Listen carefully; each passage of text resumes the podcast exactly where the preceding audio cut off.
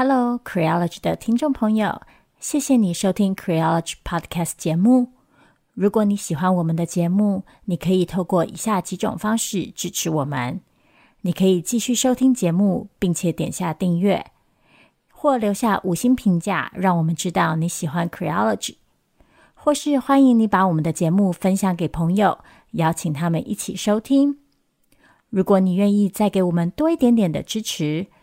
欢迎你前往 Creology.net 页面，点选网页上的 QR 码，请我们喝杯咖啡。Creology，谢谢你的支持。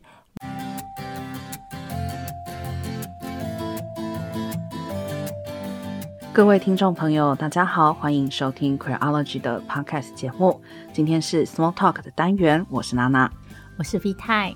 嗯，今天节目开始之前，首先要感谢一位给我们捐款的朋友哦，他真的数字非常可爱，是七七七，有我们感受到你对我们的祝福，非常谢谢你。嗯，那大家看到标题之后，应该就猜到我们今天想要讨论什么题目了。对，就是我们今天想要来跟大家聊一聊纽西兰的总理杰辛达·阿尔登。嗯，如果有看到新闻的朋友，应该就知道，就是他在一月中的时候公开宣布他即将辞去纽西兰总理的职位。这个消息就其实让人还蛮震惊的。一方面是因为我们好像很少看到像总理这样身居高位的人主动辞职，嗯。二来是其实阿尔登这个人本身还蛮有一些传奇性的，嗯。阿尔登自己在记者会上表示说，他担任总理五年多，然后他其实带领纽西兰走过了不少的危机事件，因为像包括了当年在基督城发生的恐攻，然后还有当然疫情，然后接下来就是遇到了乌俄战争跟通货膨胀等等的问题。那他说，他觉得到了这个时间点，他已经不再有足够的精力去担任这个职位，所以他希望可以让更适合的人来接手。嗯，像刚刚 Vita 也提到啊，阿尔登的整个从政的经历可以说是有一点传奇性质，其中就包括他在二零一七年当选纽西兰总理的时候。她不仅仅是纽西兰历史上最年轻的总理，也是当时全球最年轻的民选女性领导人。那当然，现在这个记录被芬兰的女性总理马林打破哈。那但是在当时，嗯，她的这样年轻的一个年纪，又是女性的身份，然后当选呃民选的最高领导人，其实是真的让整个世界都震惊了一下。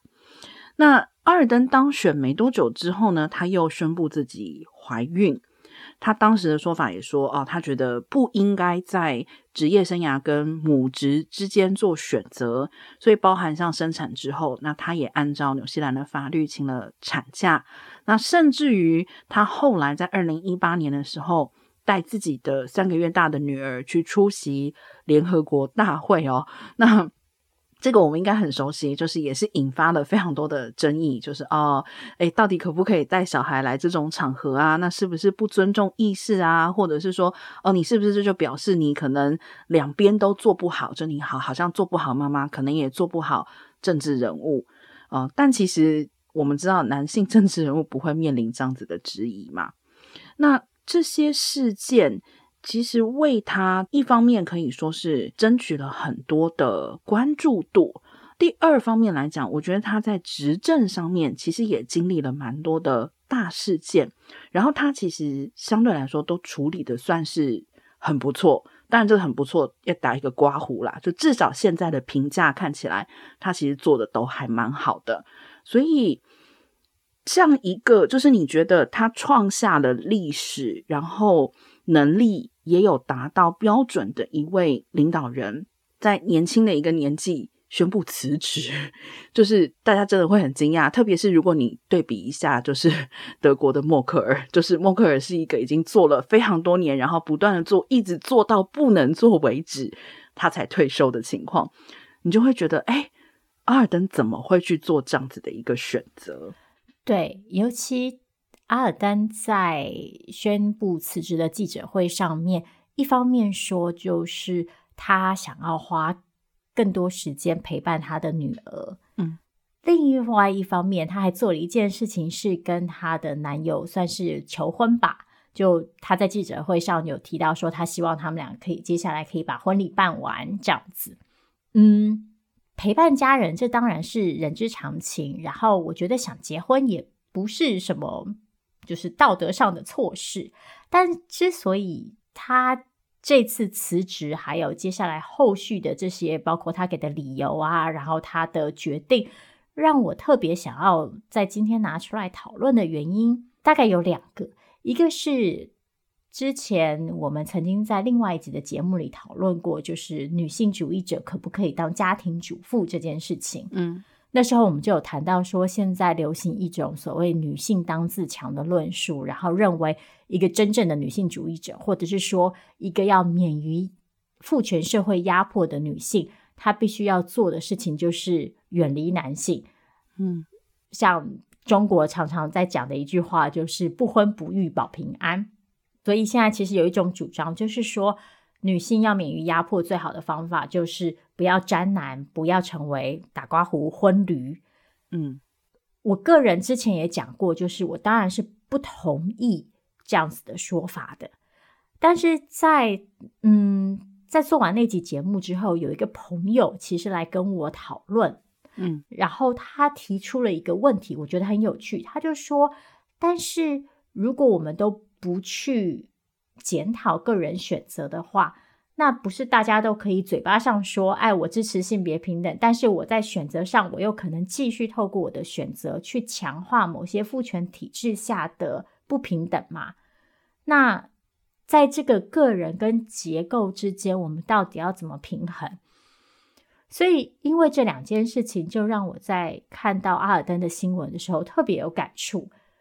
我们白话一点说，就是阿尔登当时在成为总理，然后还有他在成为总理之后的陆陆续续的各种表现，让他成为一个女性主义的楷模。很多人都会说：“哎呀，这就是。”女性值得效仿的对象等等等等。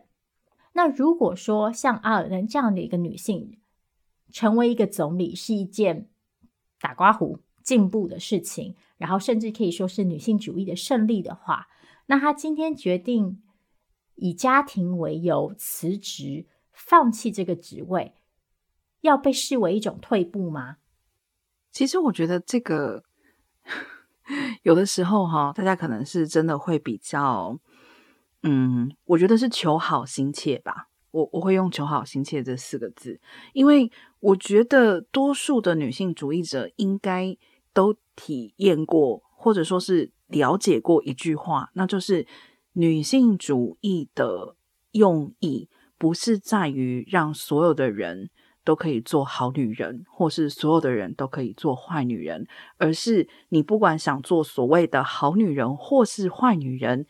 你都可以自己决定。也就是说，重点不是什么是好的，什么是坏的，而是不再去限缩女性这个性别身份之下的选择。那我觉得，在这个前提之下，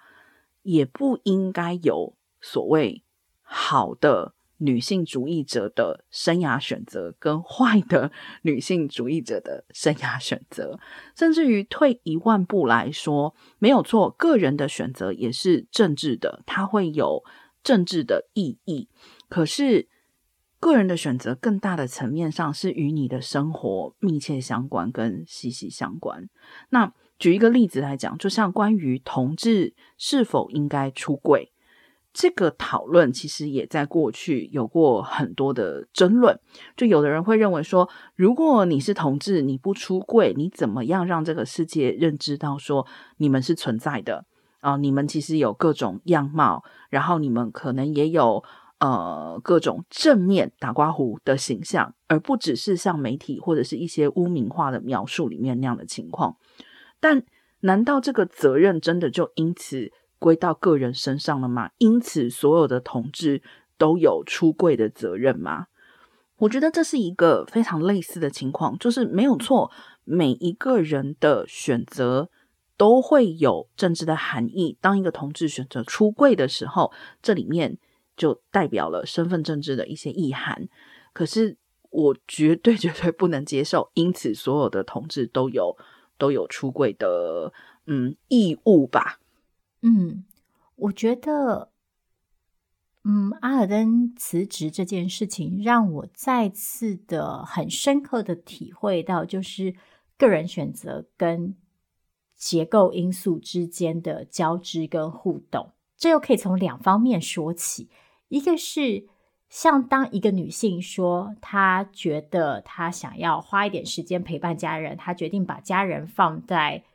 比较重要的位置，她决定以家庭为重的时候，我第一个很好奇的反应就是，这个以家庭为重，究竟是我个人真的觉得我现在就是比较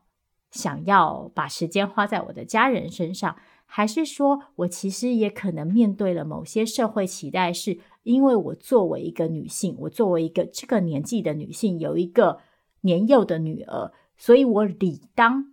以家庭为重，我理当把我的家庭的需求放在其他事情前面。这个其他事情包括我个人的享乐，包括我的工作等等等等。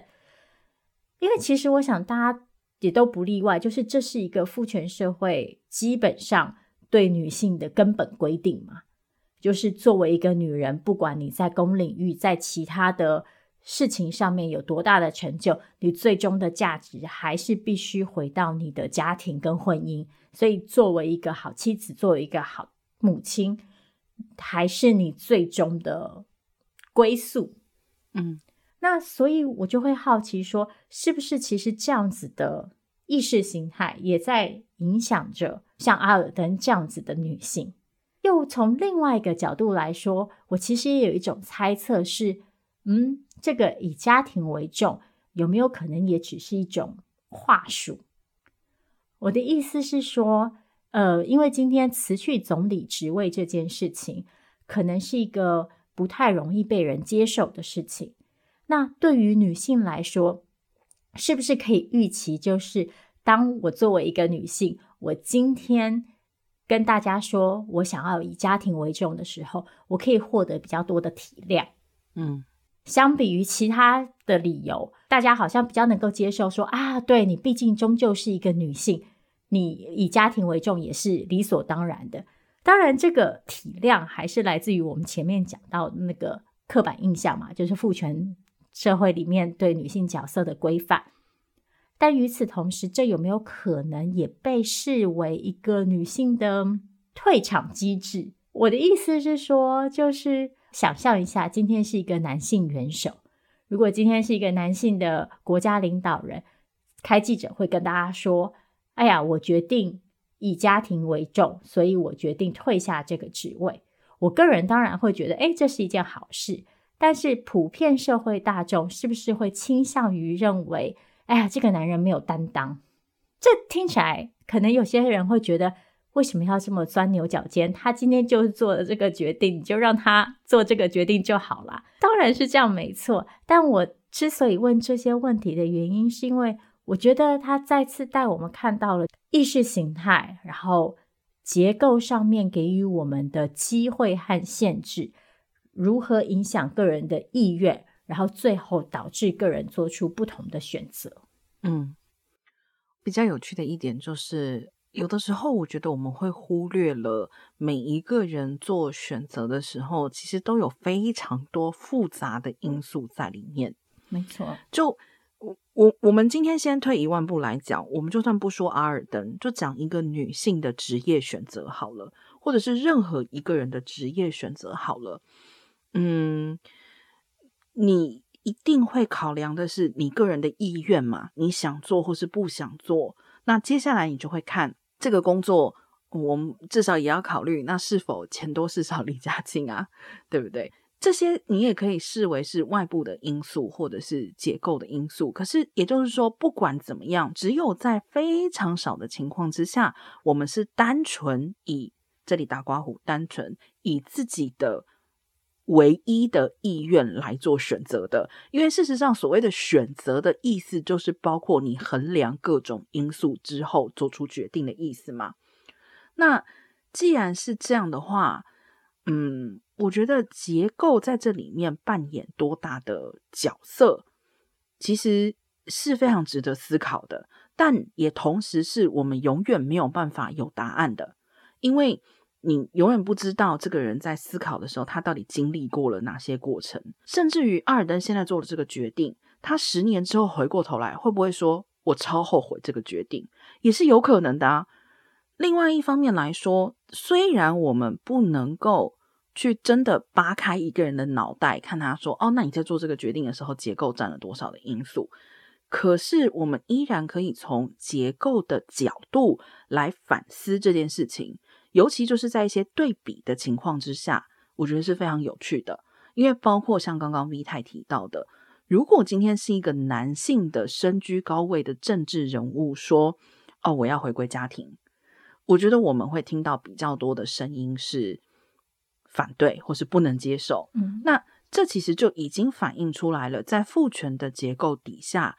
给予男性的角色就是跟家庭是被划分开的。所以，如果一个男性表达出我今天不想上班，我想回家做家庭主夫。啊，虽然我们现在觉得好像这个事情可能讲起来是没有什么，但你去看整个社会结构，你就知道家庭主妇还是非常小的一部分。所以，你如果回头去看，难道这些男性在做选择，比如说我毕业之后就是只要投入职业生涯，然后呃不想要留在家里面照顾小孩，这个是个人选择吗？打括弧，难道他们不是被结构？嗯，我不会说强制啦，但是难道不是在结构的顺势而为底下，就觉得，哎，我今天毕业出来就是应该出去找一份工作，就是应该留在所谓的职场上，并且其实我觉得去问阿尔登说，哦，你现在去做这个选选择是不是非常不女性主义的？因为你要回归家庭，所以我们觉得你好像没有冲在一个就是好像很前线的位置，或是一个很有力量的位置。嗯，我觉得这个里面的逻辑其实还是符合阳刚思考的逻辑，就是没错，什么样子的位置是更有利的，什么样的位置是更嗯具有代表性的、更好的、更高的，然后包含我们之前也提过，家务劳动不会被认为是女性的成就。好像你必须要去职场上做出一个什么成果哦，你才是一个有成就的好的女性主义者。有非常多的研究指出了，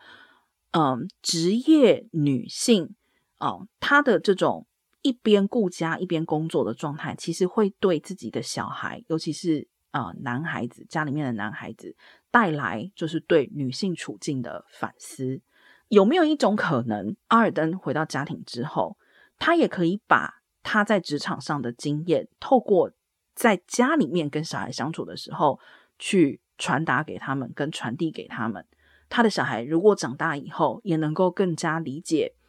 嗯，女性主义者的选择与价值的话，这其实我想不失为一种成绩吧。就如果我们一定要从成绩这个角度来看待这件事情的话，嗯，没错。嗯，我个人呢、啊，当然是非常支持，就是女性在公领域的现身，跟增加女性在公领域的代表性。当然，手段我们可以再讨论嘛。但是，其实像大家也会看到，有一些政策是，譬如说规定说，呃，企业的董事会里女性要占多少比例。然后，我们一般来说也会把就是从政女性人数，或者是担任企业领导人的女性人数。这些数量的增加视为一种进步，但是我觉得这里这之所以应该要被视为一种进步的原因，是因为它颠覆了过去的不平等。因为在过去，公领域被视为一个纯粹阳刚的领域，过去这些职位被视为只有男性才能够胜任，女性是不适合，也不应该。加入这些场域，甚至不应该去和男性竞争这些位置。所以，我们后来会透过各种的政策工具，去鼓励女性也去投入到这些领域当中，然后去鼓励女性，然后去试图增加女性在这些职位上面的比例。一方面是为了反映真实世界的样貌，因为事实上世界上就是女人跟男人是一比一的比例嘛。那为什么在某些领域里就只能看得见男性呢？二来也是希望可以透过这个代表性去增加决策的多样性，因为我们相信不同的身份反映不同的经验，借由不同身份担任不同的职位，它可以更好的反映出这个群体的需求。这是为什么这些身份代表性是进步的原因。但是这个进步不应该被归因成就是像娜娜刚刚说的。只有公领域的成就才叫做成就，因为其实反过来，这就是我们再一次的去贬低家庭内的劳动的价值嘛。就是我们觉得再生产劳动这些事情本来就是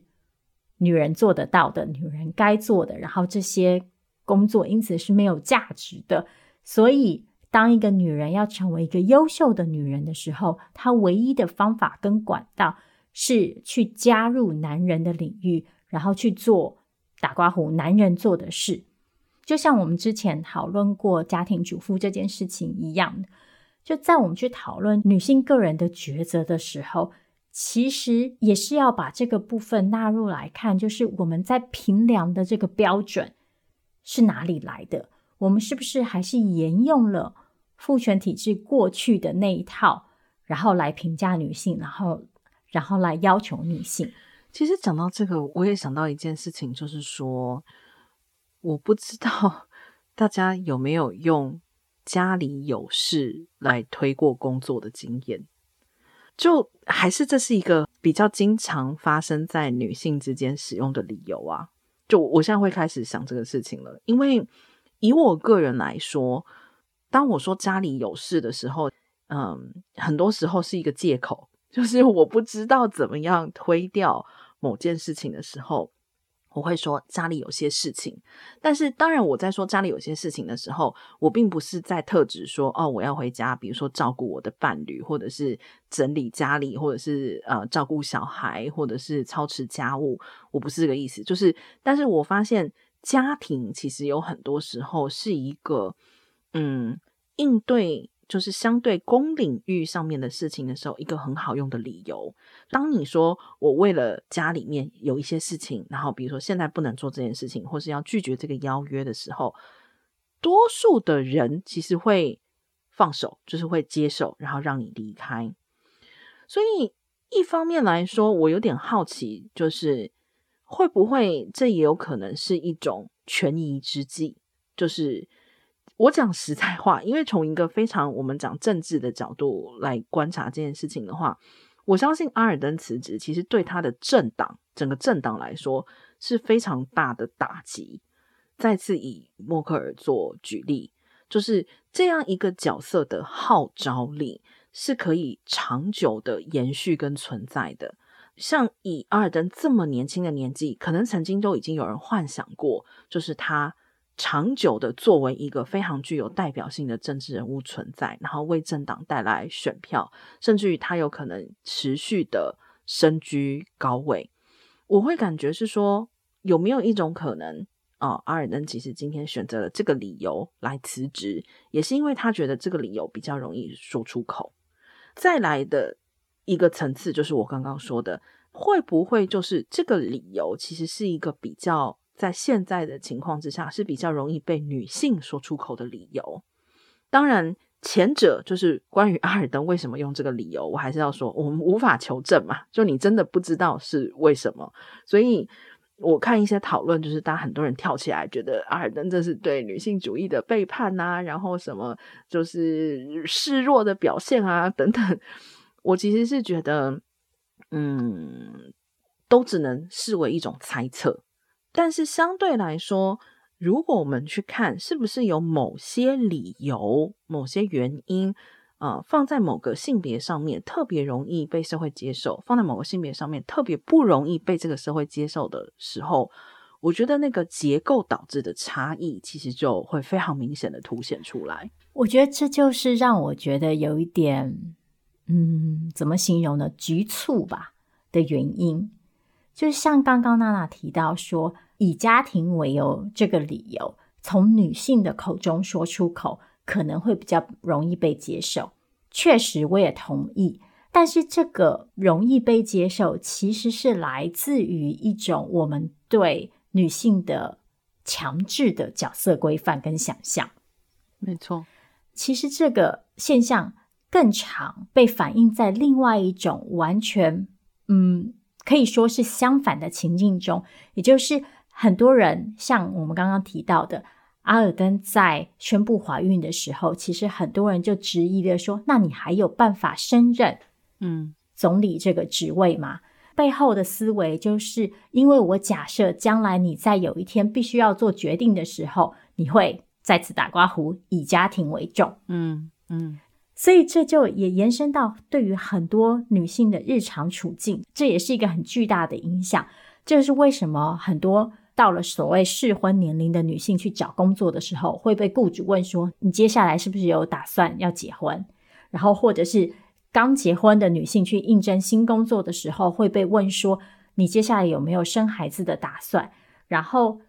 已经有孩子的女性要再回到职场，是变成非常困难的一件事情，因为我们的社会就假设你作为一个女性，你在工作跟家庭之中，你。应该是要选择家庭的，你也势必会选择家庭，所以很多人就会拿这个当成理由去事先排除女性。尽管我们明明应该做的事情是在职场上为女性提供更好的支持，让这些女性不需要在家庭跟工作当中二选一。对，其实这个所谓的社会建构的部分，它有两个层面。第一个层面就是。首先，它有一个价值观的嗯高低的建立，就是已经去定义了什么是好的，什么是强的，什么是嗯呃更阳刚的。那在建立了这个价值的体系之后，又把二元性别按照这个价值体系去排序。所以，其实本来这个两个两个建构、两个结构的嗯层面就是互相作用的。它它怎么样互相作用呢？就是像我们刚刚提到的，因为我们认为在职场上工作是好的、是强的，家庭应该是由弱的一方来照顾、来关怀、来负责。接下来，他把男性跟女性分别按到这两个位置上面，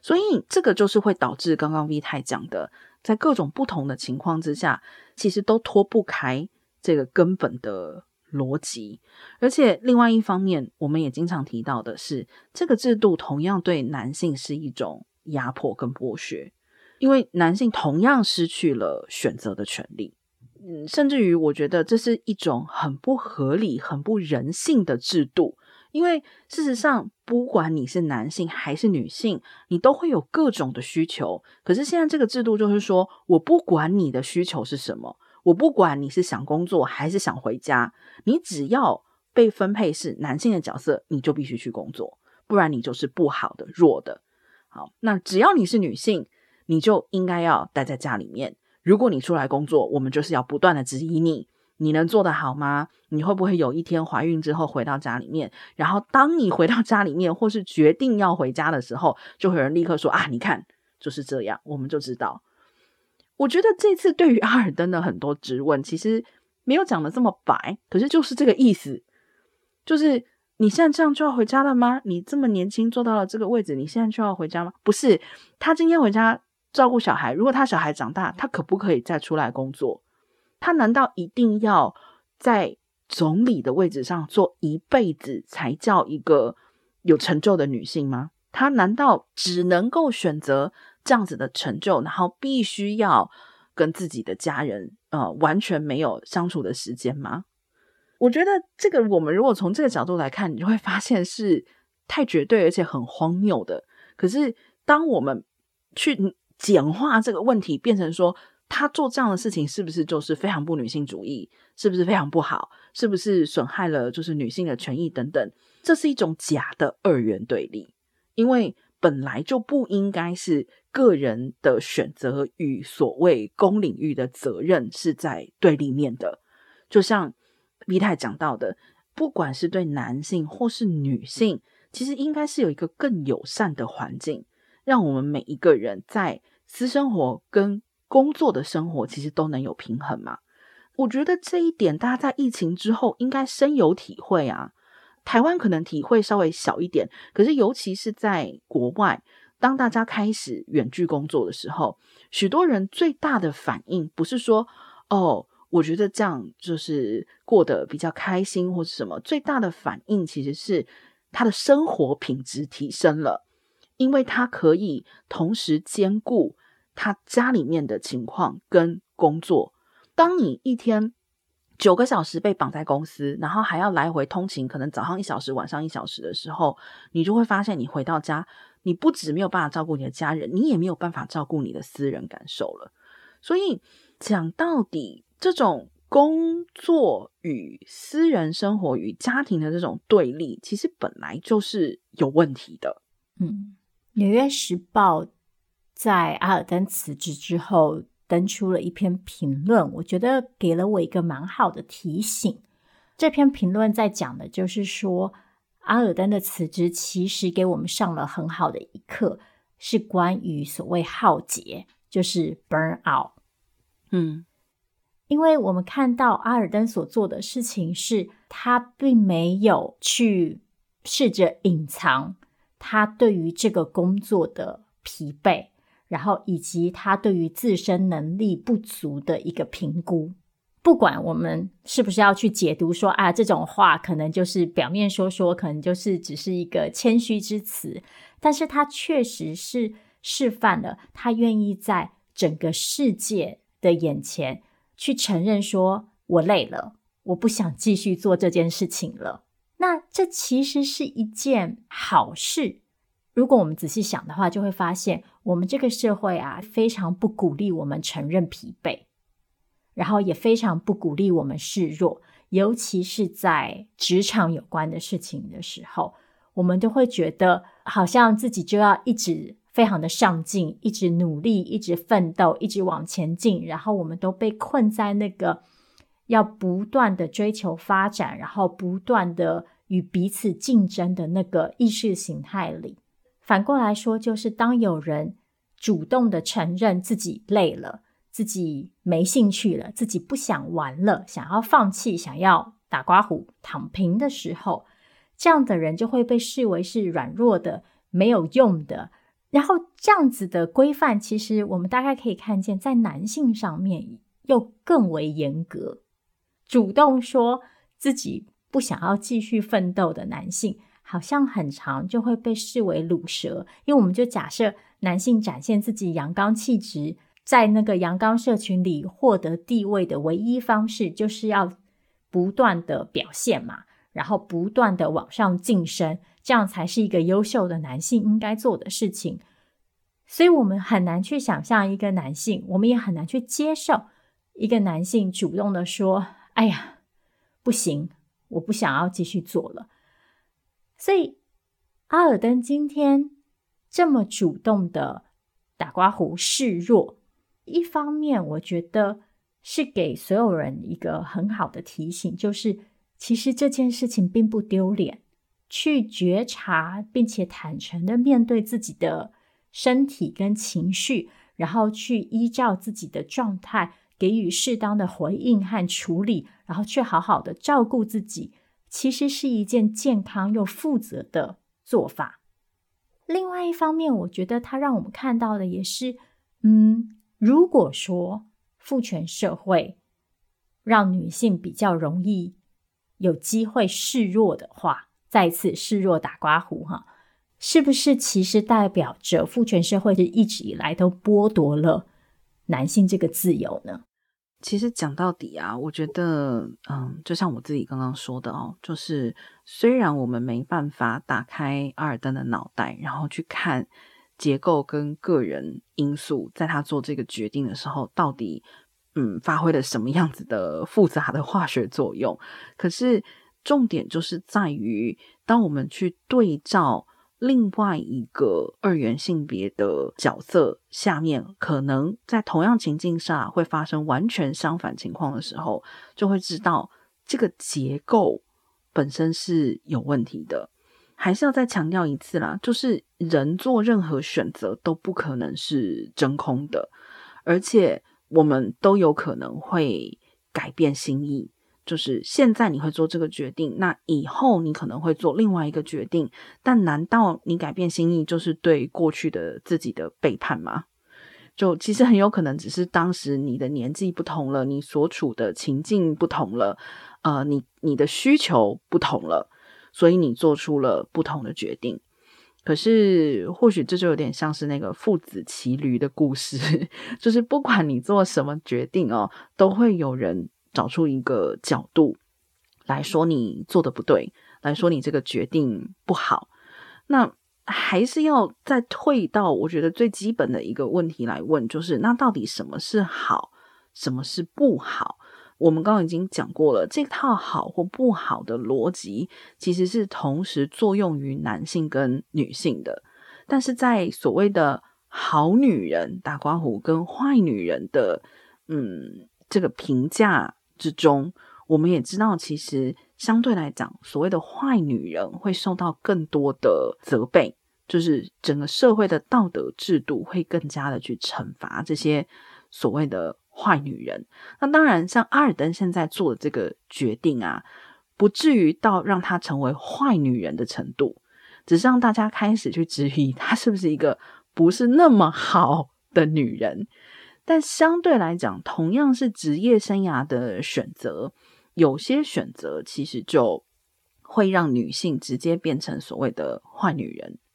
这个其实是 V 太在提纲里面提到的，就是最近应该很多呃比较关注性别议题的朋友在脸书上也都有关注到日本的一位 AV 女优铃木良美哦，跟呃上野千鹤子。有进行对谈，然后并且出版了一本书，叫《始于极限》。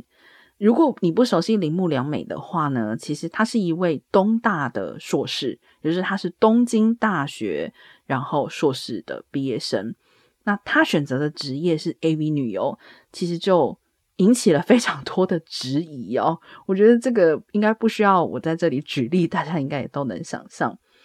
可是。你看，这其实就是一个同样是落入就是好坏接续的一个问题，因为我们对性工作是负面的看法跟想象，所以当你去做这个选择的时候，你就会被说是坏女人。可是相对来讲，同样是职业的选择，阿尔登选择做总理，或者是做家庭主妇，他所面对的批评就又完全是一种不同的情况。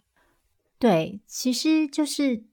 这次在读阿尔登相关的新闻的时候，我非常意外的就立刻联想到了铃木良美。简单的说，就是我们倾向于把阿尔登这样子的女性视为女性主义的胜利、女性主义的进步，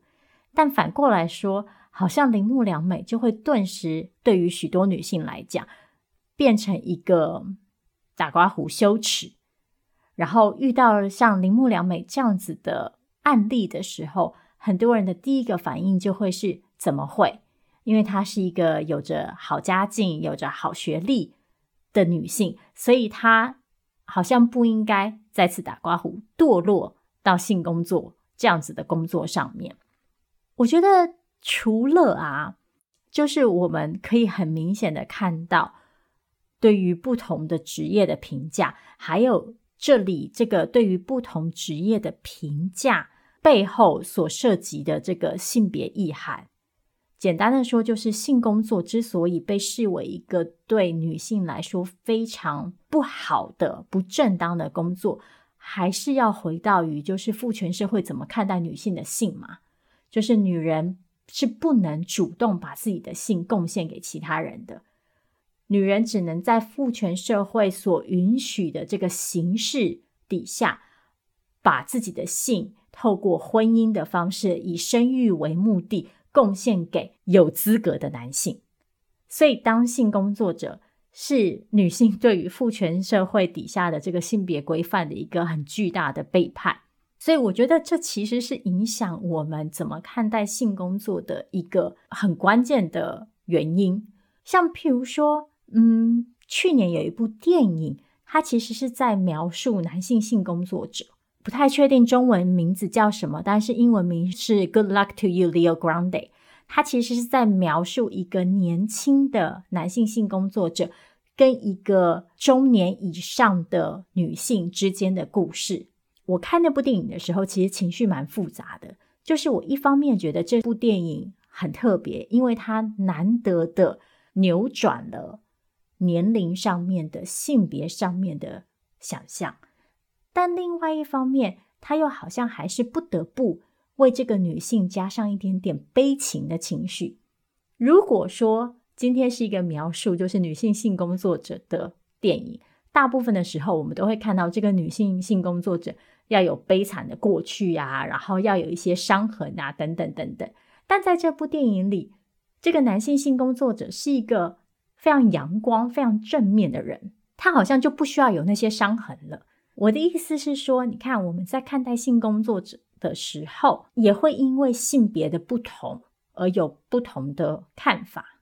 另外一方面，我想要讲的事情是，嗯，当我们在讨论。性工作者的时候啊，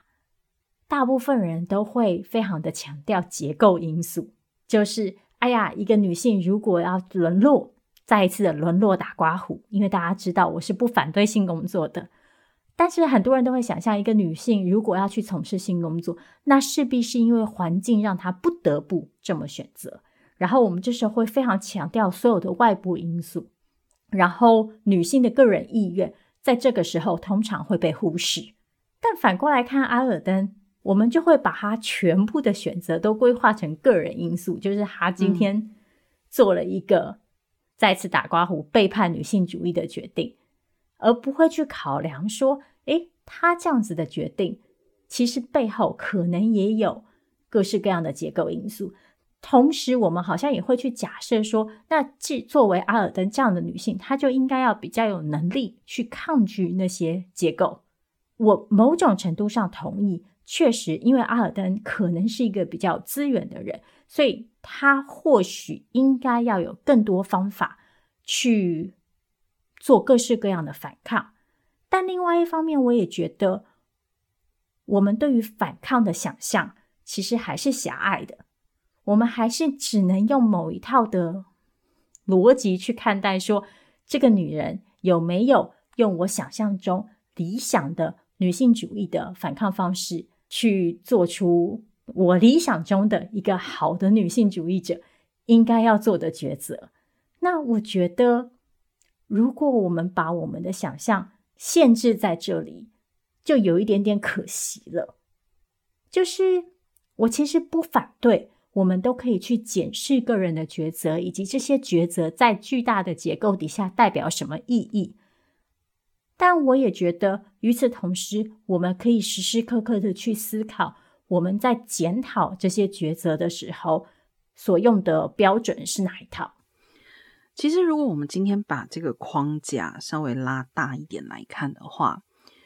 嗯，阿尔登成为。世界上最年轻的女性总理，跟铃木良美作为东大硕士选择性产业，这两件事情其实严格来说都是打破父权规范之下对女性的定义。没错，因为阿尔登成为女性总理，打破的是那个玻璃的天花板。因为过去女性没有办法做到这么高的职位，或者是没有办法在这么年轻的年纪做到这个职位，而嗯，铃木良美的选择其实就是打破了对女性的性的规范。你不能够贩卖你的身体，你不能够贩卖你的性爱。如果你从这个角度来看的话，其实他们做的事情，在打破父权制度规范这个层面上面来讲，应该是没有差别的。可是，就像 V 太讲，我们看待这两件事情的角度会完全的不同。其实，这就确实就是要回到了女性主义，很多时候对着性工作或性产业，还是有许多人是感到尴尬的。这个尴尬其实我觉得就是来源于，因为在谈性工作的时候，多数的女性主义者倾向于把一切都归因于结构。我要说的是，不是说结构在这里不重要。为什么同时女性贩卖性受到谴责，但是性产业里面却又以女性为主？这绝对是一个结构的问题。嗯，包含很多原因啊，甚至于包含像是结构性的女性贫穷。啊，包含像是结构性的男性被放在一个对性相对有权利的位置，他可以去获得，他可以去购买的位置，这个都是有关系的。可是铃木良美做这个选择，打破父权规范，却被忽略，或者说大家不太讨论，或不会从这个角度去看这件事情，我觉得就是反映了。我们终究还是在服从那个父权体制下面的接续。其实，嗯，碰撞体制有很多方式，但我们似乎只承认一种所谓往上走的方式，大刮胡往上走。铃木良美的选择，即使他也在碰撞体制，可是我们多数的时候会选择忽略，而是认为这是一个不好的选择。这边有点想要推荐大家看一篇老文章哦，是胡淑文写的，叫做《婊子们前线的女孩》。嗯，这篇文章非常好看。对，我自己当年看完之后，就是真正的去体会到，一个人与制度与体制建构的对抗是存在于方方面面的。往小一点说。真的，你做的每一个决定都有可能是在对抗体制。当然，这也不能够排除你受到质疑的时候。就比如说，就像阿尔登，他也可能会被质疑：你真的是在碰撞体制吗？你真的是在嗯挑战体制吗？还是你是在福音体制？可是，我觉得有一个很重要的问题，还是在于我们对什么是挑战体制的想象，截至目前为止依然是狭窄的。或许过十年之后，我们再回头来看，大家就可以对阿尔登现在的这个辞职就是一笑置之，哈哈哈！你看这有什么？你看阿尔登辞职之后，纽西兰又选出了一位非常年轻的跨性别总理，搞不好呢。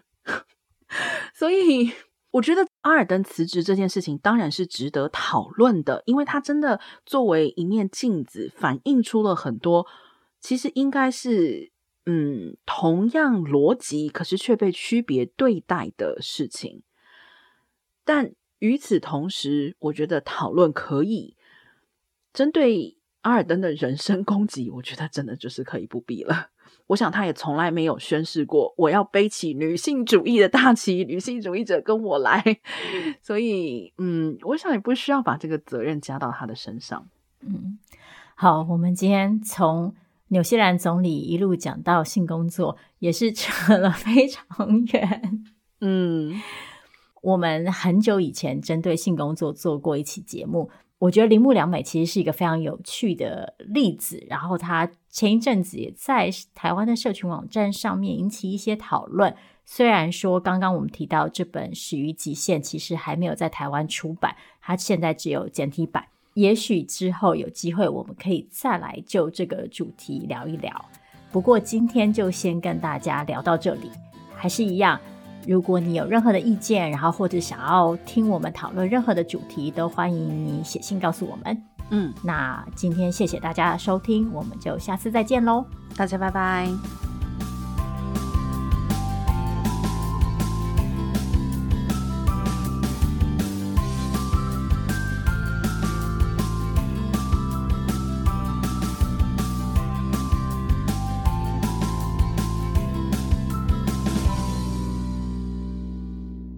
感谢你打开 Queerology 的 Podcast 节目，想邀请你透过以下几种方式支持我们，包括继续收听节目、订阅我们的 YouTube 频道，或是留下五星评价，让我们知道你喜欢 Queerology。也可以邀请朋友一起来听。如果你愿意再给我们更多一点支持，也欢迎你到 Queerology.net 点页面上的 QR 码，请我们喝杯咖啡。网址是 q u e e r o l o g y dot net。